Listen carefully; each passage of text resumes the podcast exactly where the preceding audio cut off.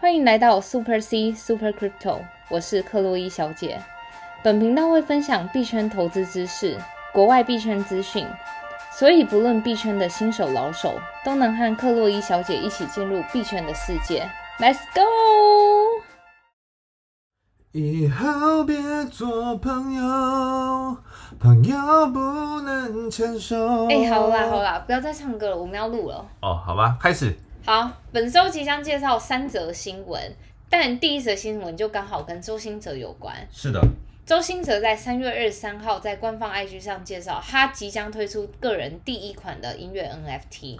哇，这真的是太屌了！不愧是台湾创下这个音音乐圈的这个首例，将他的音乐作品上架到这个 NFT 上面。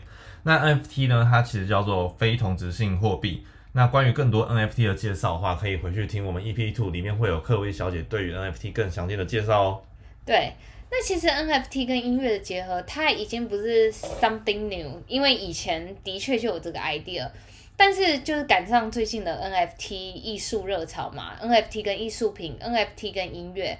那我觉得这是一个很好的现象，因为它就是有点像是借用区块链很新颖的科技，帮每一件作品都标上无独一无二的记号，然后不可篡改的数位辨识密码。了解，没想到周兴哲也是走得很前端的。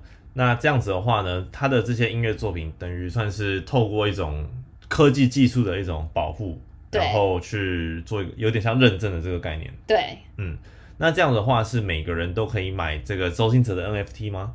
嗯，一般来说，NFT 的竞价就是由最高价的人得标。所以 NFT 只会一个人拥有，就是对说你有购买的这件呃虚拟呃算是一个区块链技术保存的这个作品。对，了解了解。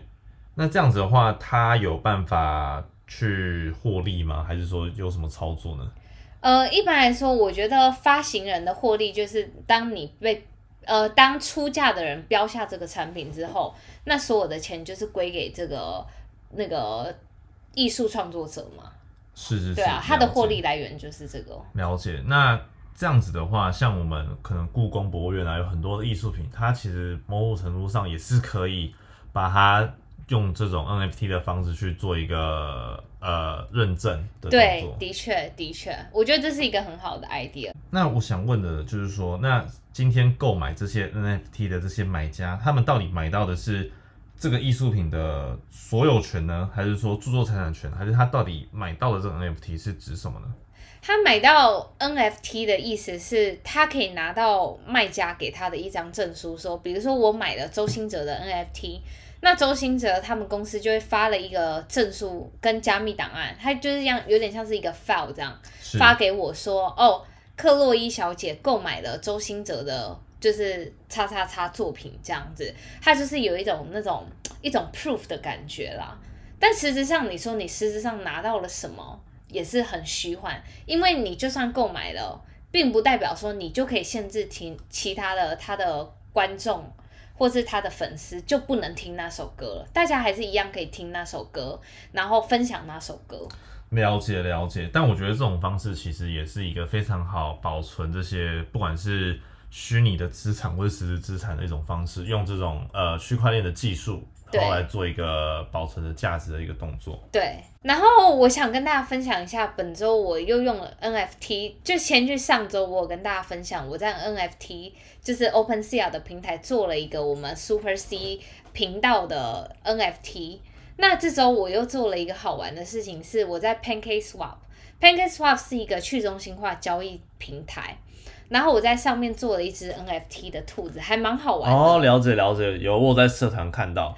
对了，对那那个听众朋友们，如果对于 NFT 想要了解更多，或是你想要看到克洛伊小姐的这个社团里面这只 NFT 的兔子的话，可以加入我们的社团，名称是 Super C 克洛伊小姐的虚拟货币交流区。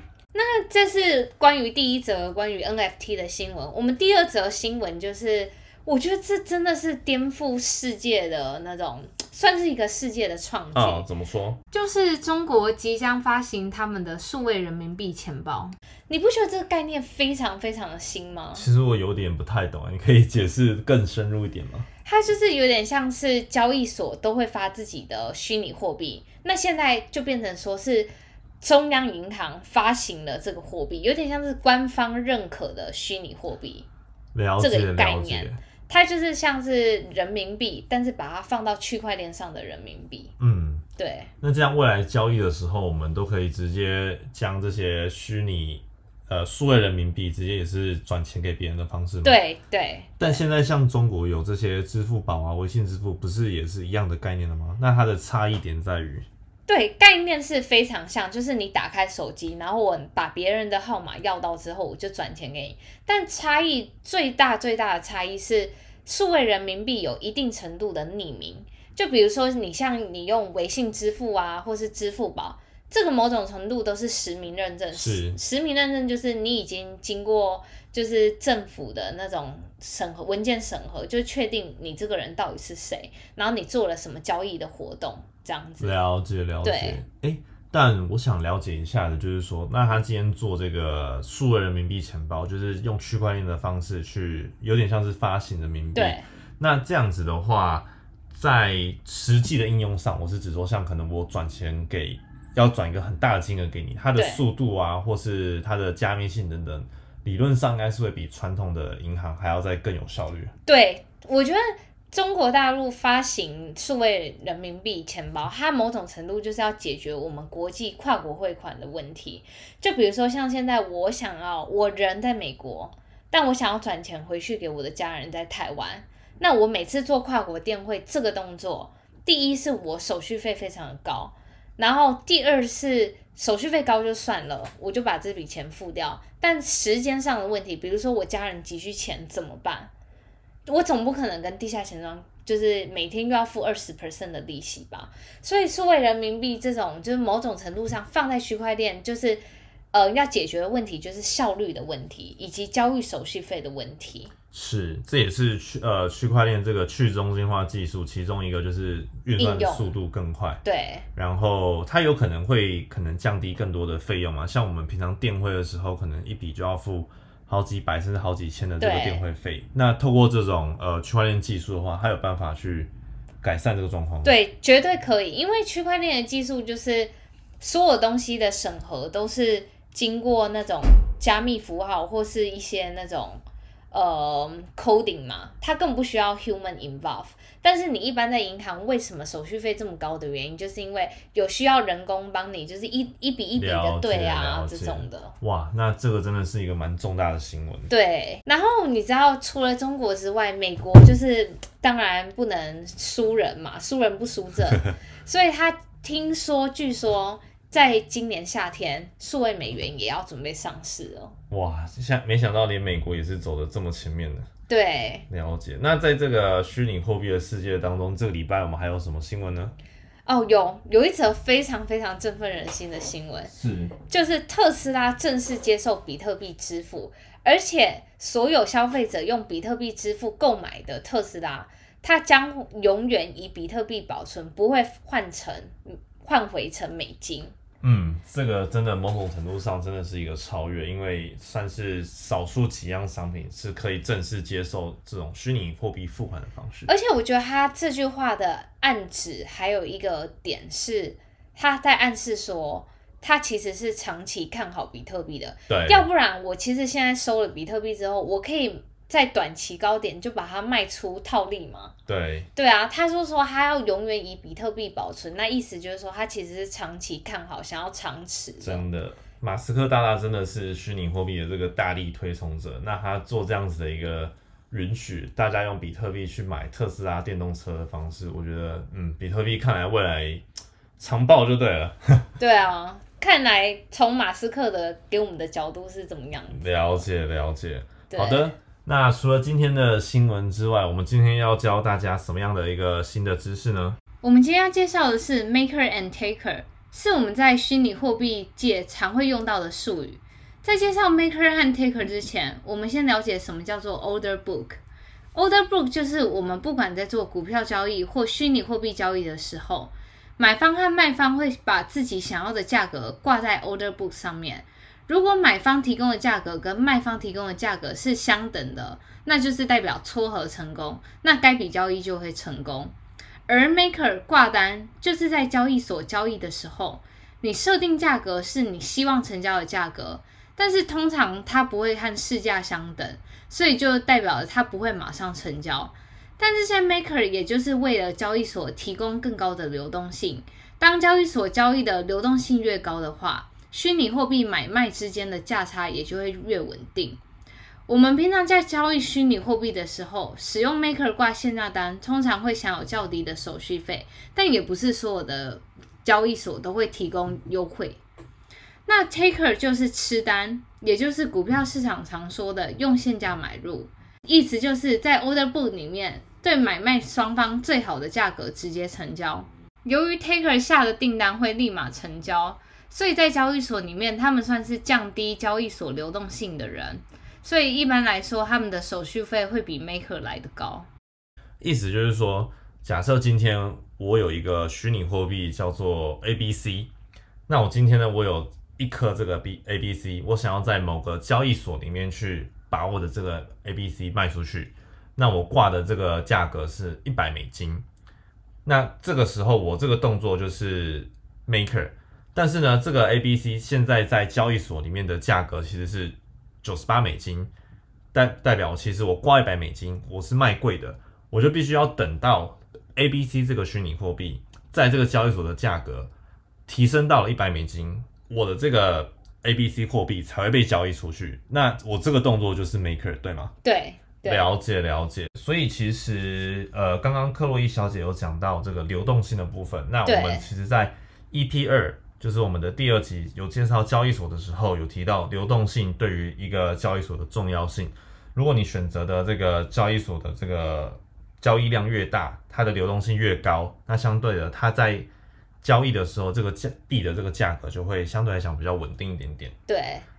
哎，那你知道什么时候要用限价单，什么时候用市价单吗？嗯，就是说什么时候当 maker，什么时候当 taker 的意思吗？像一般来说，嗯，如果价格没有特别的变动的话，我一般都会是挂那个 maker，我都会一般都是挂限价单。哦，了解。对，因为我就是没有特别的对于这个交易量这么急，所以我就想要降低我的手续费。是。但是如果像是市场有一个非常快的波动的话，我一定马上会用市价单，而且比如说像是，嗯，现在比特币急涨的话，我会马上立立马进场用市价单赶紧买。所以就是当 taker 的意思。对，然后说不定我当完 taker 拿到了之后，我看涨它，我就会挂立马赶紧再进场挂一个限价单，然后等那个价格到那个位置，然后马上卖掉，就做短线的意思吧。这个操作听起来其实有一点点复杂，那我相信克洛伊小姐之后也会在我们的社团去介绍这些比较细微的操作。对，还有一点我想跟大家补充，因为我在币圈工作，嗯，我的客户他们很多人会去市面上找非常大间的叫 market maker，我们称之它为做市商。嗯，为什么交易所需要 market maker 的存在？就像我们前几集提到。交易所是非常看流动性的。今天我们上集跟他大家推荐说，为什么我们要选择大的交易所？最主要的其中一个原因是因为它的就是流动性很高嘛，这就会让它的买跟卖的即买即卖的差达到最小。然后市面上这些 market maker 的功能就是，比如说现在很没有很多人当 maker 出价，因为可能就是现在。呃，是一个死鱼盘，没有人想要进场。了解。那你总不能让你其他进场的客户吃亏吧？所以交易所就会就是跟 market maker 请他们来，然后帮我们交易所做一些那种撮合的活动，等于是帮交易所提供流动性，补写一下。对对。哇，没想到还有这样子的一个角色啊。而且我在市面上做的调查，我发现有一些交易所的流动性的确非常的差，以至于它的价差会非常的高。嗯，举例来说，我看到有一间交易所，它买跟卖当下的价差就可以达到一点七 percent，一颗比特币的一点七 percent，也就是当下你即买即卖一颗比特币，立马就损失了三万多块。所以什么时候要挂限价单当 maker，什么时候要立马的买进卖出当 taker，其实使用的时机都不太一样的。对，而且我们会把这个 Maker Taker 的 fee 放到我们的粉丝专业，叫 Super C 克洛伊小姐，然后在那边大家可以就是看那个，一般来说交易所的 fee 大概都是收多少，然后你可以根据那个 fee 做你资产配置的呃选择，因为像是我跟前一集有跟大家分享，我自己有三个账号，每个账号的功能不同，像如果我是频繁交易，我一定会选手续费最低的，嗯，对啊。了解。那我们今天就是分享到这边喽。